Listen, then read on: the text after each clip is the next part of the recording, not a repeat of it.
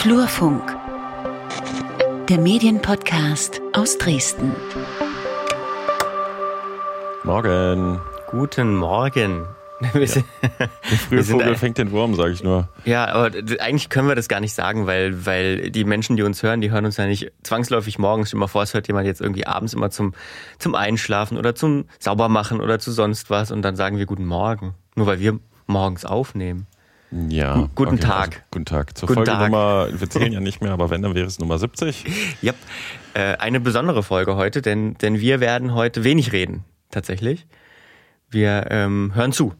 Genau, wir haben eine Aufzeichnung einer Veranstaltung der Evangelischen Akademie Sachsen äh, mit dem Titel Ausgepresst. Ähm, ist ganz lustig übrigens, wie viel Hinweise ich auf die Veranstaltung bekommen habe. Das müsste mich doch interessieren. Da hatte ich sie aber schon im Blog als Terminankündigung stehen. Ähm, was bedeuten denn sinkende Zeitungsauflagen für den Journalismus in Sachsen und für die Demokratie?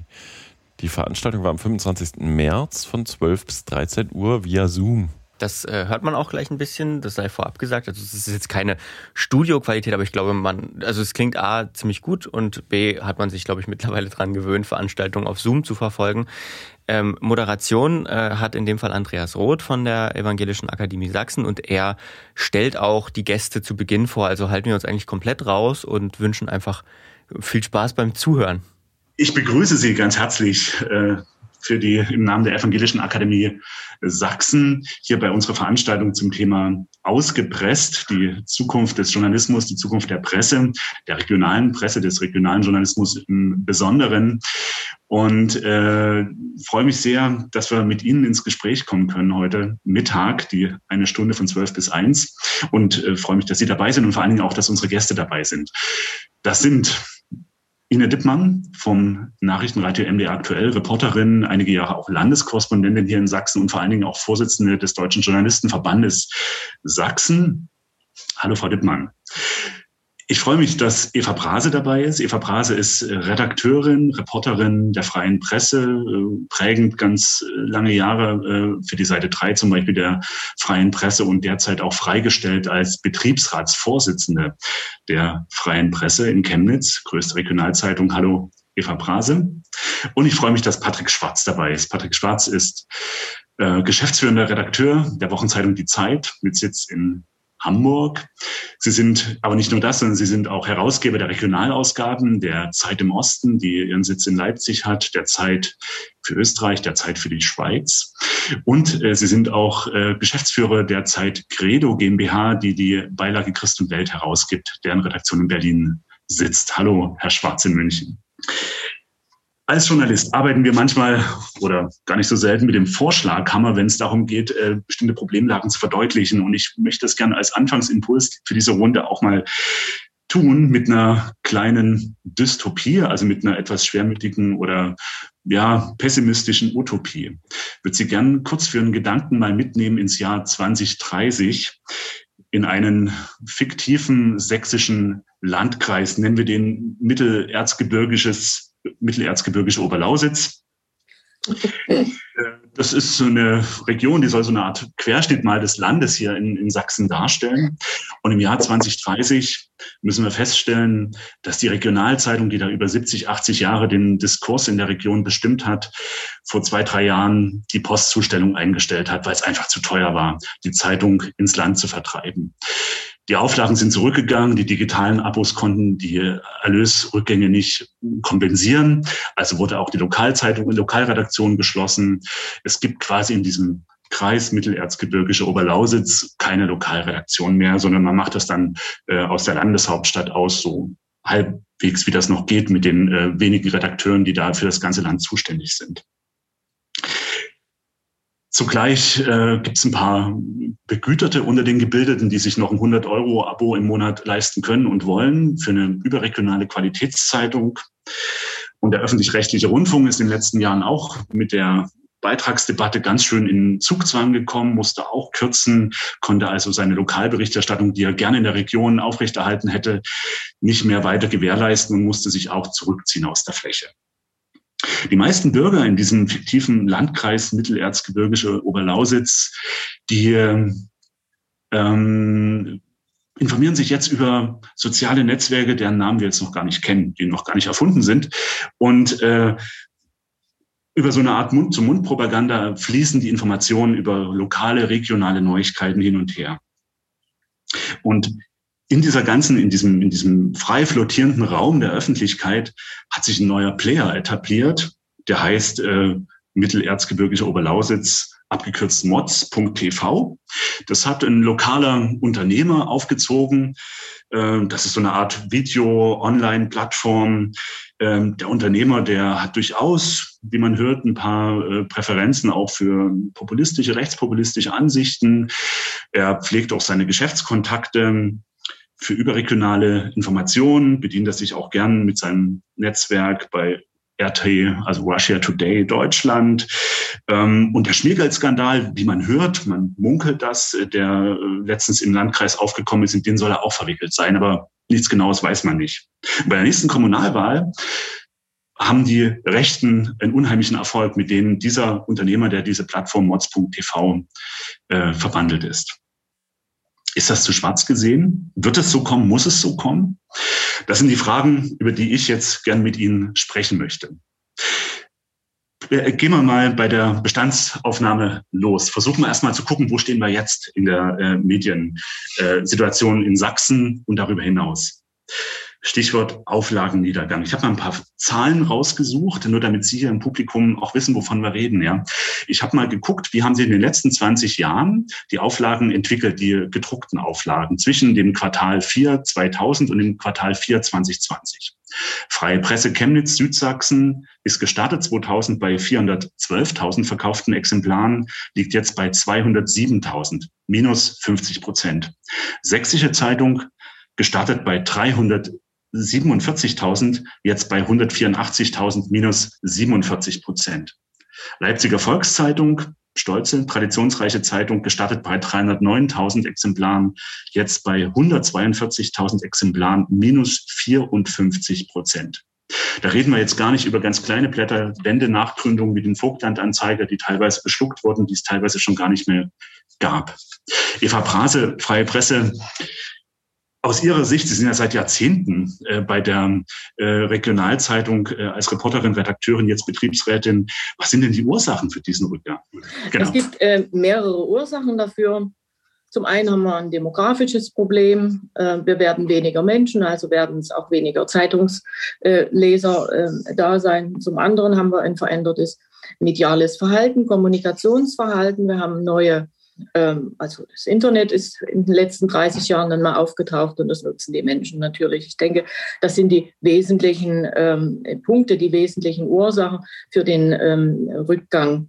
Äh, ich möchte eine kurze Episode einführen. Ich habe 1990 mein Berufsleben begonnen und als die Zeitung, das war damals die Mitteldeutsche Zeitung, verkauft worden ist, haben äh, die Käufer und Verkäufer und die maßgeblichen Personen, sage ich es einfach mal, an einem Tisch gesessen und haben auf einen Bierdeckel, der legendäre Bierdeckel der Mitteldeutschen Zeitung, eine Prognose gewagt, wie die äh, Auflagenentwicklung, damals 600.000 bei der Mitteldeutschen Zeitung, sich entwickeln wird in den nächsten fünf Jahren. Und da war man wohl unter 200.000 deutlich angekommen nach fünf Jahren. Also die Entwicklung, die wir genommen haben, ist weit weniger dramatisch, als man ursprünglich für den Osten angenommen hat. Es ist eine Gesamtentwicklung. Ich will es einfach mal einführen dass ähm, ja, äh, also die Ursachen sind vielschichtig, mehrschichtig und ich denke aber, ich erlebe also seit 30 Jahren einen Rückgang im Printgeschäft und den kann ich, weil ich ein Printmensch, so sage ich mal, eben gewesen bin. Ich habe noch die letzten Bleilettern mitgesetzt oder gesehen, wie sie gesetzt wurden. Ähm, das gedruckte, das hat mir, es war für mich immer wichtig. Aber ich sehe erstmals auch Licht am Ende des Tunnels, weil bei uns in der freien Presse ähm, jetzt die Digitalabos, der, der Zugewinn durch Digitalabos größer ist als der Verlust der Print Abos. Und das ist auch eine Aussage, die man einfach wahrnehmen muss. Bei aller Dramatik, die sich vollzieht, wir erleben einfach einen Wandel. Und wenn man sich bewusst macht, dass man einen Wandel erlebt, dann ist es ja auch schön, mitgestalten zu können. Ne? Und Ähm, das Bild, was Sie gezeichnet haben mit dem ähm, ähm, ähm, fiktiven Kreis, das ist ja schön, aber ich glaube, wir sind ein Unternehmen und ich persönlich arbeite auch als Betriebsrätin dafür, dass wir am Ende diejenigen sein werden, die die Nachricht liefern werden, ne? die lokale Nachricht liefern werden. In welcher Form das im Jahr 2030 ist, ja, das wissen wir mal so ganz genau auch noch nicht, aber vielleicht verdienen wir dann mit den Digitalabos, die ja derzeit eben ähm, generiert werden und die in höherem Maße generiert werden, als wir die Printabos verlieren. Äh, so viel Geld, dass wir eben auch dort den Journalismus gut bezahlen können. Mhm. Ich würde gerne äh, auch den Blick nochmal weiten. Wir haben jetzt viel über Zeitungen gesprochen. Der Titel heißt ja auch ausgepresst. Die öffentlich-rechtlichen Medien, die, die äh, Zeit, äh, Fernseh- und Radiosender sind ja auch ganz wichtige Faktoren. Ine Dittmann, äh, Sie arbeiten beim MDR. Äh, reden wir da auch von einem Rückgang des Vertrauens oder der, der, des Nutzungsverhaltens im Radio- oder Fernsehbereich oder ist das da ganz anders? Geht das da nicht zurück, so wie bei den Zeitungen? Also ähm, ich möchte erstmal äh, die These von Eva Prase noch mit stützen. Wir haben gerade im vergangenen Jahr in der Corona-Krise eher wahrgenommen, dass die Menschen sich auf verlässliche Quellen wieder besinnen und gerade zum Beispiel ähm, bei auch ähm, sächsischen Tageszeitungen haben wir jetzt nicht überall einen Auflagenrückgang erlebt. Ich äh, schaue noch mal ganz kurz. Ich glaube, die ähm, sächsische Zeitung ist es gewesen, die äh, gut stabilisieren konnte ihre Auflage im vergangenen Jahr und auch dort, ähm, auch bei der freien Presse, äh, sieht man es ja, dass die Zahl der Digitalabos ordentlich steigt. Also da haben andere Tageszeitungen, haben da natürlich noch Nachholbedarf. Ne? Die LVZ hängt da noch ganz schön hinterher. Die ist dann noch, ähm, glaube ich, im vierstelligen Bereich, was die, was die E-Paper anbelangt. Ähm, da gibt es noch nachzuholen. Aber ich möchte gerne natürlich auch auf Ihre Frage antworten. Öffentlich-rechtlicher Rundfunk, Radiosender ähm, sind im Lokalen immer noch große, wichtige Partner. Ähm, zum einen für die äh, lokalen Unternehmen, wenn es jetzt um privaten Rundfunk geht, als Werbepartner ähm, und natürlich auch als ähm, ja, Unterhaltungsmedium ähm, für die äh, was einen regionalen Bezug hat. Beim öffentlich-rechtlichen Rundfunk ist natürlich die Grundversorgung mit Informationen im Auftrag festgeschrieben und deswegen teile ich auch nicht ganz ihre ähm, ja, Dystopie, was sozusagen den Rückzug aus der Fläche anbelangt ähm, meines Erachtens verbietet äh, das der, Grund, äh, die, der Auftrag zur Grundversorgung. Und wir sehen das ja auch, dass zum Beispiel im Gegensatz zu den Privatsendern, die sich, wenn man mal auf die vergangenen 30 Jahre schaut, durchaus aus der Fläche zurückgezogen haben, was zum Beispiel die Regionalstudios von Radio PSR anbelangt. Ne? Wenn wir schauen, in den 90ern ist dieser Sender mit sieben Regionalstudios gestartet, weil jetzt, glaube ich, davon Dresden übrig geblieben. Ähm, ja, ähm, kann und will sich das der öffentlich-rechtliche Rundfunk nicht leisten. Ähm, wenn ich das richtig beurteile, dann ist es äh, tatsächlich so, dass die Rolle der Landesfunkhäuser jetzt viel stärker auch betont wird, was die Regionalstudios anbelangt, weil man ja sieht, dass äh, dort, wo die Tageszeitungen äh, sich zurückziehen müssen aus finanziellen Gründen, man auch eine Verpflichtung empfindet gegenüber den Menschen, die dort in ländlichen Regionen leben, auch deren Lebenswirklichkeit adäquat abzubilden. Die Zeit, die überregionale Zeitung, Herr Schwarz, äh, ist ja sogar regional geworden mit der Zeit im Osten oder Zeit im äh, Sachsen äh, 2009, äh, deren Ausgabe Sie jetzt als Herausgeber leiten. Man muss dazu sagen, Ihre Auflage völlig gegen den Trend. Vor 20 Jahren war sie bei 440.000, jetzt sind sie 547.000, also ein Plus von 24 Prozent. Ähm, was machen Sie da richtig? Und was hat das vielleicht auch mit der Regionalisierungsstrategie zu tun? Ja, vielen Dank, Herr Roth. Also ähm, wir versuchen, ehrlich gesagt, äh, immer ein bisschen bescheiden zu bleiben, ja, weil das klingt ja so, als hätten wir irgendeinen Stein des Weisen gefunden, den andere Kolleginnen und Kollegen übersehen haben. Das äh, würde ich nie für uns reklamieren. Ich äh, glaube, dass man von der Zahl, die Sie genannt haben und die uns in der Tat jetzt auch in diesem letzten Corona-Jahr geholfen hat, die äh, Einbußen, die es zum Beispiel bei den Anzeigen natürlich gab, äh, einem guten Teil aufzufangen, dass da äh, schon mal ein ganz ordentlicher, ähm, eine ganz ordentliche Corona-Dividende dabei ist. Also wir haben einfach gemerkt, dass äh, die Zahl der ähm, verkauften Exemplare, und zwar erfreulicherweise nicht nur im Einzelverkauf, sondern auch im Abo, ähm, äh, einfach in diesem Corona-Jahr deutlich gestiegen ist. Also wir waren immer ungefähr bei einer halben Million ziemlich genau. Das sind jetzt nochmal zehn Prozent draufgekommen.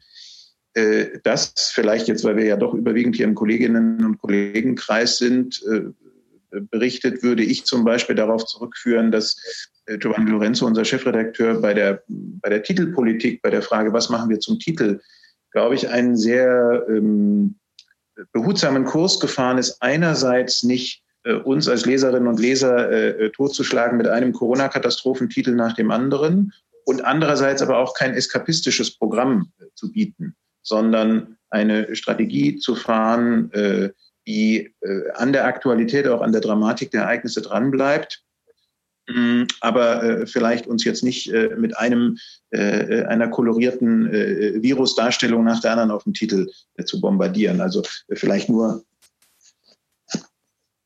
haben Sie mein Bäuchlein gesehen, weil ich es gar nicht bereitgelegt hatte, nur mal hier der Titel von neulich Freiheit für Geimpfte.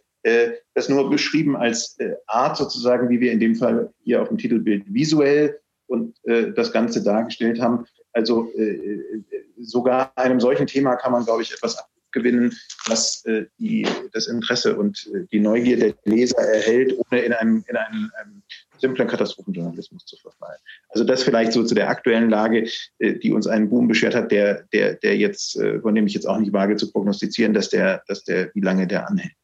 Darunter liegend gibt es, danach haben Sie ja gefragt, und ähm, äh, das äh, ist ja das, was uns heute in Sachsen auch beschäftigt, liegt aber eine strukturelle Erkenntnis, die, sagen wir mal, vor zehn Jahren vielleicht, ähm, als die Zeitungskrise äh, auch die überregionalen Medien ja deutlicher erfasst hat, ähm, unser Haus geprägt hat, nämlich sich zu fragen, wo gibt es Leserinnen, wo gibt es Leser, von denen wir uns wünschen, dass sie sich mehr für uns interessieren. Und die erste Erkenntnis war, damit die Leserschaft sich mehr für uns interessiert, müssen wir uns mehr für äh, unsere Leserschaft interessieren. Und nachdem wir 70 Jahre lang ein überregionales oder seit 70 Jahren ein überregionales Medium sind, ähm, war äh, dann die Erkenntnis zu sagen, in einer globalisierten Welt gibt es äh, einen Bedarf der natürlich durch viele Qualitätsmedien auf, auf regionaler und lokaler Ebene auch schon abgefangen wird, aber den die äh, überregionalen Medien oft links liegen lassen, nämlich ein Bedarf nach stärker regionalisierter äh, Qualitätsberichterstattung. Und das im Grunde genommen, diese, wenn Sie so wollen, simple äh, Umkehrerkenntnis, wenn ihr, wir wollen, dass ihr euch für uns interessiert, müssen wir uns erst mehr für euch interessieren. Das war der Beginn dessen, was jetzt tatsächlich so eine kleine Regionalisierungsstrategie geworden ist. Mhm. Jetzt haben wir ganz viel Hoffnungsvolles gehört hier aus der Runde und das freut mich natürlich als Leser und, und als Journalist auch sehr. Trotzdem müssen wir gucken, ähm, gerade auch in der Corona-Zeit äh, gab es eine paradoxe Situation. Äh, einerseits haben sich die Zeitungen über Abo-Zuwächs auch im Digitalen gerade gefreut. Auf der anderen Seite hörte man aus vielen Redaktionen, äh, dass es Kurzarbeit gab, dass der ökonomische Druck einfach gestiegen ist, weil große Anzeigenumsätze zurückgegangen sind. Eine Umfrage des, der äh, Münchner LMU äh, hat jüngstens ergeben, dass 43 Prozent der hauptberuflichen Journalisten ihre eigene wirtschaftliche Lage als prekär einschätzen. 58 Prozent der befragten Journalisten, das waren so etwa 1000, äh, schätzen ihre Arbeitsverhältnisse sogar ökonomisch als unsicher ein und auch die Qualität als bedroht. Ich will deshalb mal Wasser in den Wein gießen und mal nach den Arbeitsrealitäten der, der Kolleginnen und Kollegen fragen. Äh, vielleicht auch nochmal bei Ihnen, äh, Frau Dittmann, Sie hatten jetzt auch für den Journalistenverband da auch eine Umfrage. Was sagen denn die Journalistinnen und Journalisten in Sachsen? Wie geht's denen jetzt gerade persönlich, sozial und vor allen Dingen auch, was die Qualität der Arbeit angeht? Also es geht eine Schere auf. Wir haben in der Krise wie in vielen Branchen ähm, auch erlebt, dass sie das Brennglas auf die aktuell schon vorhandenen Probleme legt und sie verschärft. Also Kolleginnen und Kollegen, die schon früher in schwierigen finanziellen äh, Verhältnissen gearbeitet haben, also für ein geringes Zeitungshonorar etwa bei den Anzeigenblättern, die haben jetzt noch stärkere Einbußen, eben weil den Anzeigenblättern die Anzeigenkunden fehlen, weil wiederum die Betriebe äh, zu wenig Einnahmen haben. Ähm, da werden Anzeigenblätter zusammengelegt. Es sind Lokalausgaben äh, stark zusammengelegt worden. Da kann Eva Prase bestimmt auch ähm, für das eigene Haus noch ähm, Details benennen. Aber was wir von den Kolleginnen und Kollegen, die als Freie arbeiten, also kein festes Gehalt pro Monat bekommen, ist eben, ähm, dass gerade diejenigen, die im Kultur- und im Sportsektor und im Lokalen gearbeitet haben, ähm, große Ein Auftragen, Auftragsrückgänge zu verzeichnen gewesen sind im vergangenen Jahr. Und das hält ja auch noch an.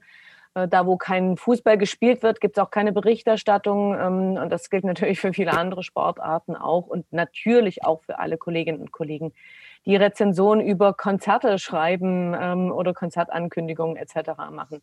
Die hat es besonders hart getroffen.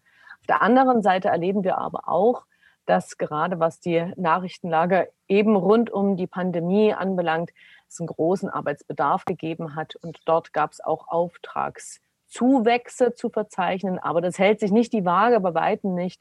Und es sind eben unterschiedliche Leute betroffen. Und was unsere Umfrage bei den Freien ähm, bundesweit ergeben hat, ist, dass ähm, mehr als zwei Drittel der freien Rückgänge in den Aufträgen verze zu verzeichnen hatten und ein Drittel davon wirklich so schwer, dass es über die Hälfte der Aufträge betraf, die weggebrochen sind im Vergleich zum Vorjahr. Und das ist schon massiv.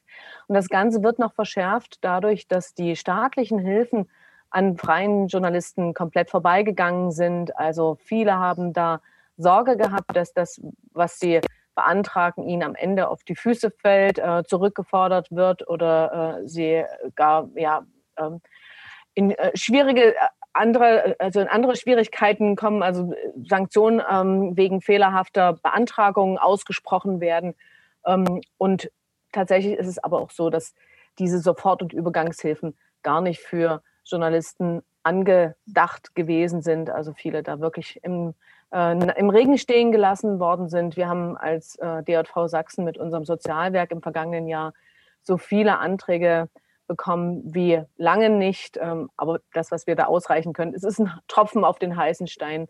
Aber es war für viele Kollegen nötig im vergangenen Jahr. Mhm.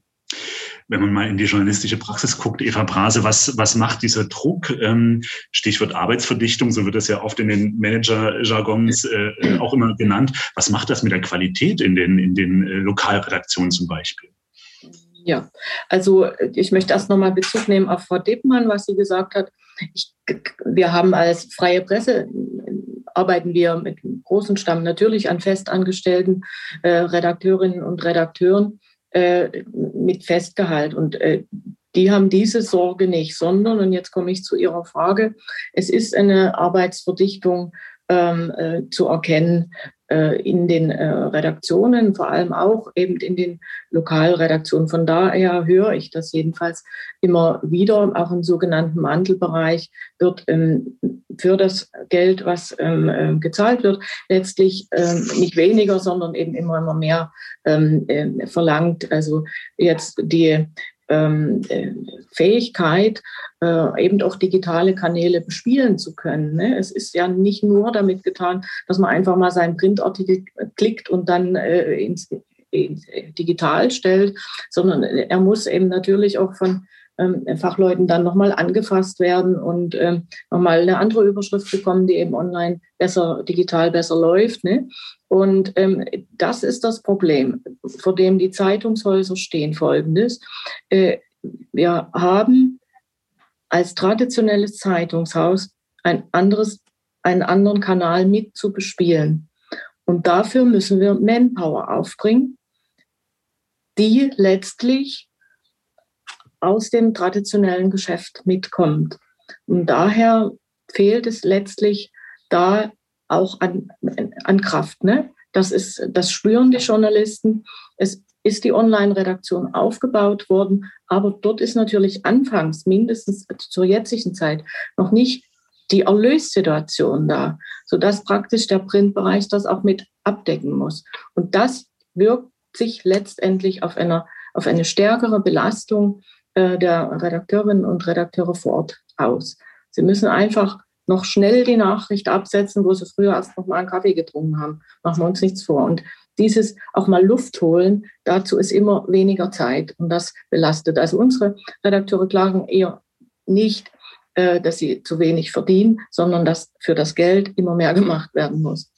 Ja. Aber ähm, Eva, fehlt es an dem Kaffee oder fehlt es am Ende auch an Qualität, an journalistischer Qualität? Haben wir dann äh, nicht mehr genug Zeit dafür, ordentlich zu recherchieren? Ähm, die Geschichten, die kommen, die sind ordentlich recherchiert. Aber was wir beobachten, ist natürlich und was wir auch machen, äh, ein Artikel, der gut läuft, der wird eben nicht mehr nur in Schwarzenberg gedruckt oder in, äh, der wird eben in einem größeren Verbreitungsgebiet gedruckt. Das haben die Leser ähm, gemerkt, das spüren die Leser, das, das wissen äh, viele, dass wir also sogenannte Hybridausgaben machen und eben einen Durchläufer machen. Es ist die Frage, äh, inwiefern der Leser das ähm, genau, äh, gutiert, in, indem er das, äh, ob es ihn stört oder nicht stört. Ne? Ähm, ob er vielleicht auch mit einem Bericht weniger zufrieden ist und dabei äh, einen besseren Bericht ähm, erhält. Es ist schwierig, die Qualität zu halten. Wir tun alles dafür. Und viele Redakteure leisten natürlich da auch Überstunden. Und, ähm, aber es, wenn ich nochmal zurückblicke an den Anfang meiner Berufslaufbahn, ja, da hatten wir Korrekturen in jedem Bereich zu sitzen, da hatten wir einen Schlussredakteur und so weiter. Das ist alles nicht mehr da. Und ähm, die Verdichtung, der Arbeitsverdichtung, das ist eine Belastung, die die Mitarbeiter äh, ausgesetzt sind. Da schleichen sich hier und da natürlich Fehler ein. Das ist auch so. Wir versuchen das äh, natürlich zu vermeiden. Und, aber es, es ist so, dass es Veränderungen gibt die man nicht nur begrüßen kann. Eben, ähm, es wäre hier und da ein ähm, Korrektor, der nochmal drüber liest, zum Beispiel besser. Ne? Also das ist ein Punkt, den man zum Beispiel beobachten kann. Es ist aber auch ein Zusammenhang zu sehen, ähm, ähm, aus meiner Sicht. Es ist ja nicht nur in den Redaktionen, dass da weniger Mitarbeiter sind äh, und zur Verfügung stehen, sondern gucken wir uns die Pressestellen an. Das sind, es ist auch ausgedünnt. Da ist heutzutage, früher rief man in der Pressestelle an und bekam dann eine Zeit später einen Gesprächspartner vermittelt und konnte in Ruhe ähm, äh, mit ihm ein Gespräch führen. Und dann konnte man das nochmal vielleicht abstimmen und hatte dafür Zeit. Das, das ist heute nicht mehr so. Heute gibt man drei Fragen schriftlich rein und kriegt zweieinhalb Antworten zurück die dann irgendein Fachmann in dem, äh, in dem Ministerium oder wo auch immer eben beantwortet hat. Und der gibt die äh, Antworten dann möglichst gleich noch den äh, anderen Zeitungen mit oder anderen Medien mit. Und dann haben wir das, was andere, was Leser äh, mitunter als gleichgeschaltet empfinden. Frau Dittmann, Sie wollten reagieren? Ja, also äh, das äh, ist ja auch so, dass gute Journalisten dann am Ende auch sehr unglücklich sind. Sie haben das ganz äh, richtig gesagt, Frau Prase, äh, mit der Belastung. Es ist extrem belastend, wenn man nicht, die, nicht ausreichend Zeit hat, drüber nachzudenken ähm, und einfach nochmal ein Thema sacken zu lassen, ähm, vielleicht nochmal äh, die hintergründige Fra der hintergründigen Frage nachzugehen, um das Thema so rund wie möglich darzustellen. Da ist man als Journalist ja auch selber nicht glücklich mit. Und wenn dann am Ende ähm, des Tages noch sowas passiert, äh, ich teile Ihre Erfahrung mit den Pressestellen, ähm, man am Ende ähm, dreimal über Bande äh, per Mail Fragen hinschickt und niemals den Referenten im Ministerium selber ans Telefon bekommt, sondern immer nur äh, ja, schicken Sie mir mal die Fragen, dann bekomme ich eine Antwort, äh, die mehr Fragen aufwirft, als beantwortet worden sind. Und als nächstes, ich hätte gerne mal den Referent gesprochen, äh, schicken Sie mir mal die Fragen. Und dann geht das Spiel von vorne los. Ein hm, ich extrem un äh, unbefriedigender ähm, Arbeitszustand kann ich, äh, kann ich voll unterschreiben. Und hinzu kommt auch ähm, die Belastung, äh, die die Kollegen empfinden durch technische Neuerungen. Das darf man in dem ganzen Umfeld auch nicht vergessen. Ähm, wir sind ja nicht nur dem Druck von Social Media ausgesetzt, sondern, äh, wie Sie auch schon angesprochen haben, äh, neuen Verbreitungswegen.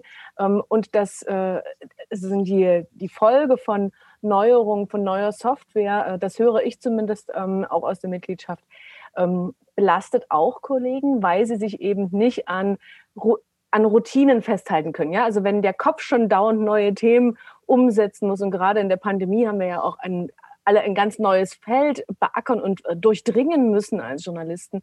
Ähm, und dann kommt noch, äh, kommen noch technische Neuerungen hinzu über neue Redaktionssysteme. Ähm, ist das wirklich eine Arbeitsbelastung, äh, die an die Nerven geht und die auch fehleranfälliger macht. Ich würde gerne äh, nochmal sehr unterstützen, was die beide gerade gesagt haben, Frau Dittmar und Frau Phrase. Ähm, dieses Schlagwort von der Qualität, was, was da gefallen ist. Ja, ich finde das äh, enorm ermutigend, dass wir, und ich glaube, da sind wir vielleicht, äh, Herr Roth, in dieser optimistischen Grundtonalität von uns dreien, äh, von der von der Kollegin, die die die gleichzeitig gewerkschaftlich tätig ist, über Frau Prase mit äh, über Frau Dittmann mit ihren beiden Rollen und jetzt mich, der ich einerseits ein überregionales Medium repräsentiere und andererseits natürlich mit äh, äh, Martin Machowitz, unserem, unserem Büroleiter im Leipziger Büro, Anne Henig, die jetzt im Sommer ihm als Büroleiterin nachfolgt, weil Martin nach Hamburg wechselt ähm, und die Ressortleitung Streit übernimmt. Auch schön, dass ein Ostdeutscher äh, als Ressortleiter jetzt äh, den Streit äh, hoffentlich auch ins Zentrum, ins Herz des Westens trägt. Ähm, also äh, die Qualität, die, die uns da allen äh, ähm, so ein Anliegen ist und von der wir aber ja auch alle das Gefühl haben, dass die im Moment noch möglich ist und existiert, all den Schwierigkeiten zum Trotz.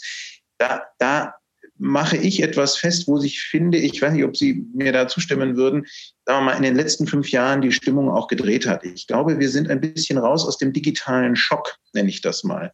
Das liegt, äh, dieser Schock liegt ja daran, ich nenne das die Neandertaler-Erfahrung, ja ähm, wir sind die ersten Menschen seit den Neandertalern, die mit der Digitalisierung klarkommen mussten. Und dass das ähm, in diesen 30 Jahren, äh, die es das Internet jetzt gibt, Frau Prase hat daran erinnert, ähm, äh, eine gewisse Latenzzeit gab, wo wir uns erstmal orientieren mussten und die Belastungen mit den neuen Medien und den Umstellungen. Ähm, das finde ich recht natürlich. Und ich beobachte aber seit fünf Jahren und ich hoffe sehr, dass das auch für die äh, ja, Konzernetagen gilt, muss man ja zum Teil sagen, die, was weiß ich, wenn man sich Marzak anguckt mit der LVZ, äh, die da ähm, äh, inzwischen auch im, im im, äh, regionalen Lokaljournalismus unterwegs sind, dass äh, dieses, dieses Tal des Schreckens durchschritten ist. Und das liegt aus meiner Sicht an zwei Faktoren. Zum einen las ich erst heute früh eine interessante Studie von, äh, äh von Score Media, das ist der Zeitungsvermarkter, hm, oder ein Zeitungsvermarkter in Deutschland, der äh, mal gemessen hat, wie stark die digitalen Angebote der Regionalmedien genutzt werden. Und das Ergebnis ist, 80 Prozent der Leserinnen und Leser nutzen bereits neben den Printangeboten auch die Digitalangebote. Das ist eine wahnsinnig gute Nachricht, weil das heißt, äh, dass wir es nicht mit einem Altersproblem zu tun haben nach dem Motto, Zeitung wird gelesen von den Ollen, die machen den digitalen Wandel nicht mehr mit. Und wir fischen mit den digitalen Angeboten in einem leeren Teich. Überhaupt nicht. 80 Prozent der Leserinnen nutzen ihre Regionalmedien bereits bimedial, Print und, und, und digital. Und das Zweite, warum ich, warum ich glaube, dass es äh, wirklich ein Umdenken gibt, ist, schauen Sie sich an, was äh, Matzak zum Beispiel jetzt mit der LVZ versucht, mit der neuen Chefredakteurin dort, mit Investments, die gemacht werden. Es ist verstanden worden, dass da, äh, sagen wir mal, in den Jahren, äh, ab den Nullerjahren auch wirklich Fehler gemacht wurden in, in, in, in Hannover und wo diese ganzen äh, Zentralen sitzen. Da wurde gedacht, äh, man kann zu, zusammenlegen, synergetisieren und was da die Schlagworte mehr waren. Und man hat nicht bedacht, die Leserin und der Leser brauchen kein Journalistikstudium. Die müssen nicht selber Journalisten sein. Die spüren, ob Qualität da ist. Und die strafen gnadenlos ab, wenn wir äh, das Qualitätsversprechen aufgeben. Und ich glaube, das ist nicht mehr nur bei uns, die wir äh, aktive Journalistinnen und Journalisten sind, im Bewusstsein angelangt, sondern auch bei den Medienmanagern. Ähm, wenn man sich da äh, nicht drum bemüht, dann sägt man wirklich den Ast ab, auf dem man sitzt. Insofern sehe ich uns wirklich in einer vorsichtigen Aufwärtskurve, sagen wir es mal so. Mhm. Bevor wir jetzt in die Publikumsrunde gehen, freue ich mich schon drauf. Äh, noch eine Nachfrage an Sie, Herr Schwarz, und auch an die anderen beiden. Ähm, denken Sie denn, dass das klassische verlegerbasierte Journalismusmodell weiterhin das Modell der Zukunft sein wird? Also sprich, äh, Abonnenten äh, zahlen eine Leistung oder müssen wir ganz neu denken über spendenfinanzierten Journalismus ähm, oder äh, Stiftungsjournalismus? In den USA gibt es ja da verschiedene Experimente. In Deutschland gibt es die Krautreporter. Äh, aber ansonsten äh, ist es noch relativ neu, obwohl Sie, Herr Schwarz, Sie kommen ja von einem Urgestein dieses äh, community-basierten Journalismus von der Taz. Die macht das ja schon seit über 40 äh, Jahren jetzt. Ähm, also müssen wir Journalismus nochmal auch ökonomisch neu denken oder, oder denken Sie, die alten Modelle halten auch? Also äh, ohne Zweifel ist natürlich, äh, so wie die Medienlandschaft vielfältiger geworden ist über die letzten 40 Jahre oder insbesondere die letzten 30 Jahre seit der Wende, so sind natürlich auch die Formen der Medienfinanzierung äh, vielfältiger geworden. Ich glaube trotzdem, dass das klassische Modell, wenn man es so will, sich nicht völlig überlebt hat. Ich glaube, dass äh, Journalismus von Herzblut lebt und zwar auch von dem Herzblut derer, die nicht mit ihrem Namen äh, in der Zeitung stehen dürfen, sondern die äh, den Journalismus ermöglichen und finanzieren, indem sie, indem sie ähm, äh, als Verlage gute Arbeit tun. Ich glaube aber, dass das, was eine Zeitung ist heutzutage, etwas ganz anderes ist als im Jahr 1992, als ich die Journalistenschule verlassen habe. Ich glaube, dass ein Wort, was wir aus der digitalen Sphäre ganz selbstverständlich nutzen, das Wort von der Community, dass das im Kern ein Wort ist, was eigentlich immer schon auf Zeitungen, äh, auch auf äh, Fernsehsender oder Radiostationen klassischer Form äh, zugetroffen ist, nämlich um ein Medium herum sammeln sich die Leute, die sich davon angesprochen fühlen. Also ähm, äh, der eine ist eben äh, äh, ein begeisterter äh, Leser äh, äh, einer Zeitung mit einer bestimmten Richtung, der andere eine Leserin einer Zeitung mit vielleicht einer etwas anderen Ausrichtung. Ähm, um, diese, um diese Identität einer Redaktion bilden sich Identitätswolken von Leserinnen und Lesern. Und ich glaube, dass die Gefahr ist, wenn diese Identitätskerne verloren gehen, dass auch die Leser das Gefühl haben, warum soll ich, warum soll ich bei diesem, bei diesem Medium bleiben? Und das wiederum hat dann doch sehr konkrete Auswirkungen auf uns Journalistinnen und Journalisten, finde ich. Ich bin ein großer Anhänger von dem, was ich Journalismus in 3D nenne. Also ja, ein, die erste Dimension, das rein elektronisch-digitale. Natürlich brauchen wir das und wie vorhin beschrieben, tun das ja alle von uns auch schon. Äh, 2D, Höhe und Breite einer Zeitungsseite bleibt trotzdem noch sehr bestimmend, auch bei jüngeren Leuten. Da bin ich äh, optimistischer als andere. Und 3D bedeutet für mich diesen Journalismus, den wir machen, egal ob als Lokalzeitung oder als, als Wochenzeitung äh, mit bundesweitem Anspruch. Wir tragen hoffentlich unseren Journalismus verstärkt in die 3D-Wirklichkeit der Leser. Also äh, Leserveranstaltungen, ähm, äh, äh, das, was wir mit den Freunden der Zeit machen, ähm, aber auch viele andere Formate, das ist, glaube ich, ein Teil dessen, äh, womit wir anziehend werden. Wir werden erreichbar für die Leser und das ist was, da können auch manche überregionalen Medien viel von den klassischen Lokalzeitungen äh, lernen, die das ja immer schon wussten. Da wirst du ja auf dem Wochenmarkt angesprochen für den Kommentar, den du am Samstag in der Zeitung hast. Mhm. Dann machen wir hier an der Stelle die Runde auf für unsere äh, Leserinnen und Leser oder Zuschauerinnen und Zuschauer, aber die hoffentlich auch Lesende sind. Ja, das sind dann wohl wir. Genau, wir hatten vereinbart, eben nicht äh, die Publikumsfragen mitzuschneiden, damit keine Hemmungen entstehen. Ja, genau. Das äh, so viel zur Veranstaltung ausgepresst von der Evangelischen Akademie Sachsen. Ähm, fand war eine sehr spannende Diskussion äh, zur Zukunft der Presse, zu, vor allem des regionalen Journalismus. Ähm, ja. Ja, die Frage ist ja generell, ähm, wie grundsätzlich ist das ganze Thema und äh, wie schlimm kommen die Probleme weiter auf uns zu, beziehungsweise sind die Lösungen.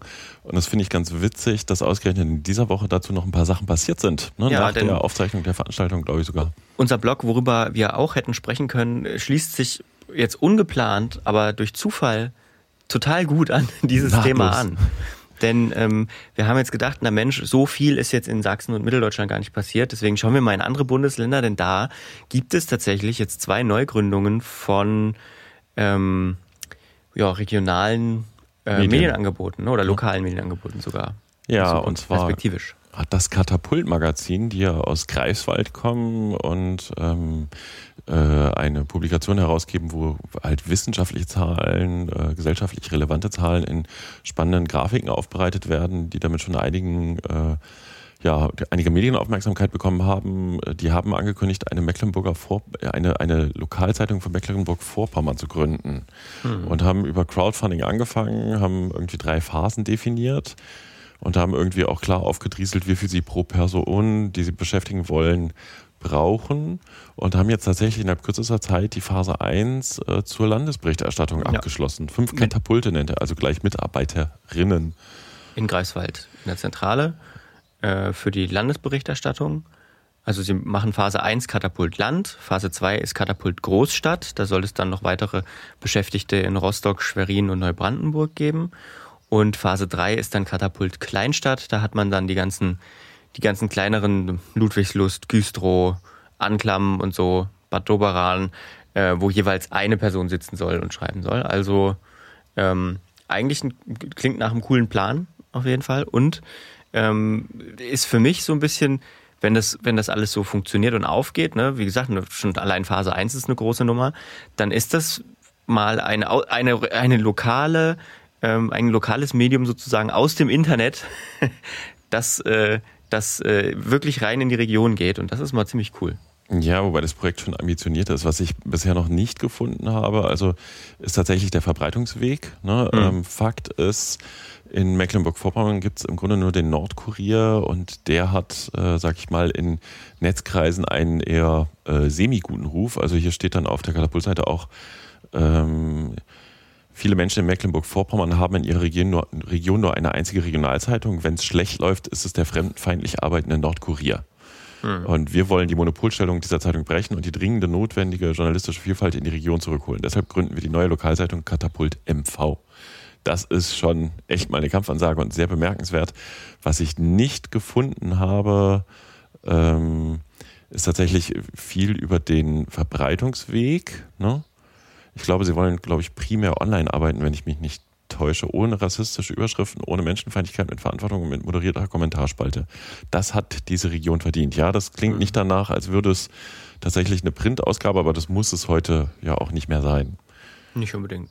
Nee. Und sie haben in der ersten Phase 3800 Abonnenten in vier Tagen, die mal eben rund 20.000 Euro im Monat in die Kasse spülen. Damit kannst du das Personal beschäftigen.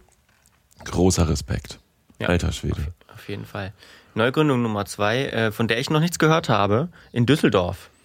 Ja, da habe ich mich jetzt bisher auch nur rudimentär mit beschäftigt. Habe ich, ähm, aber tatsächlich ging das ein bisschen durch die Branche. Das heißt 4.0, die neue Seite für Journalismus in Düsseldorf.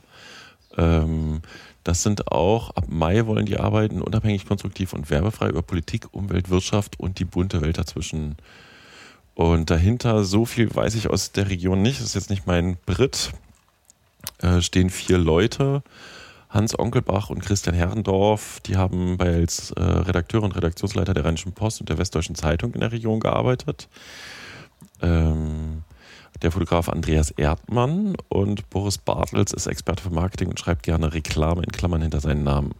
So, und die Herren äh, sind jetzt, ich sag mal, auf dem Foto auch nicht mehr alle die ganz jüngsten unterschiedlich äh, in der Alterskategorie, aber sind halt keine, keine frischen Studis oder so, die neu gestartet haben, haben auch ein Crowdfunding gestartet und wollen Geld einsammeln auf Start Next wieder. Ähm, Mitgliedsbeitrag 8 Euro im Monat oder Freund 15 Euro im Monat oder Förderer 40 Euro im Monat.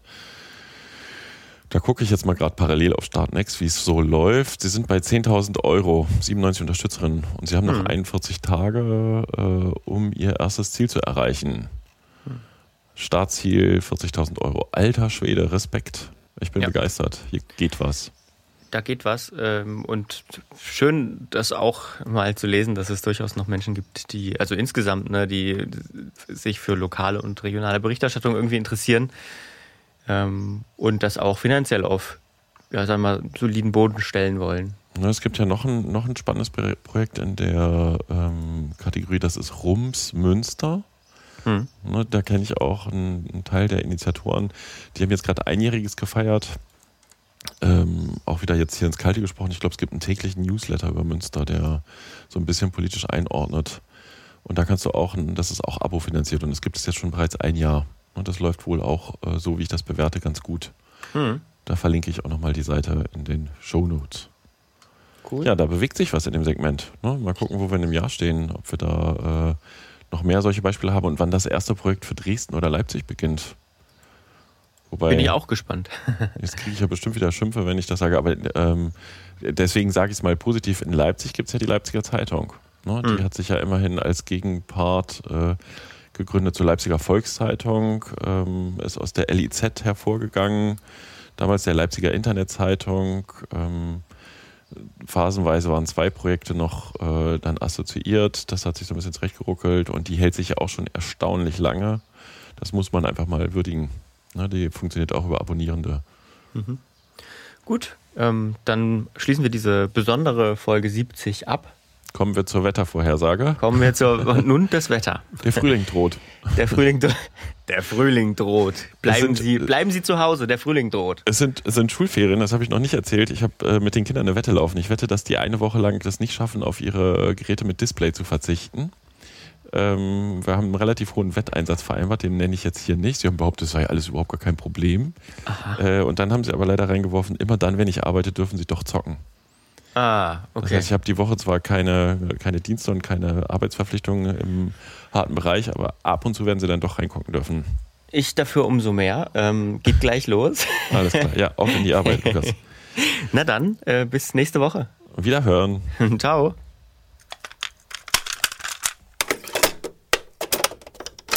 Eine Einfachtonproduktion 2021.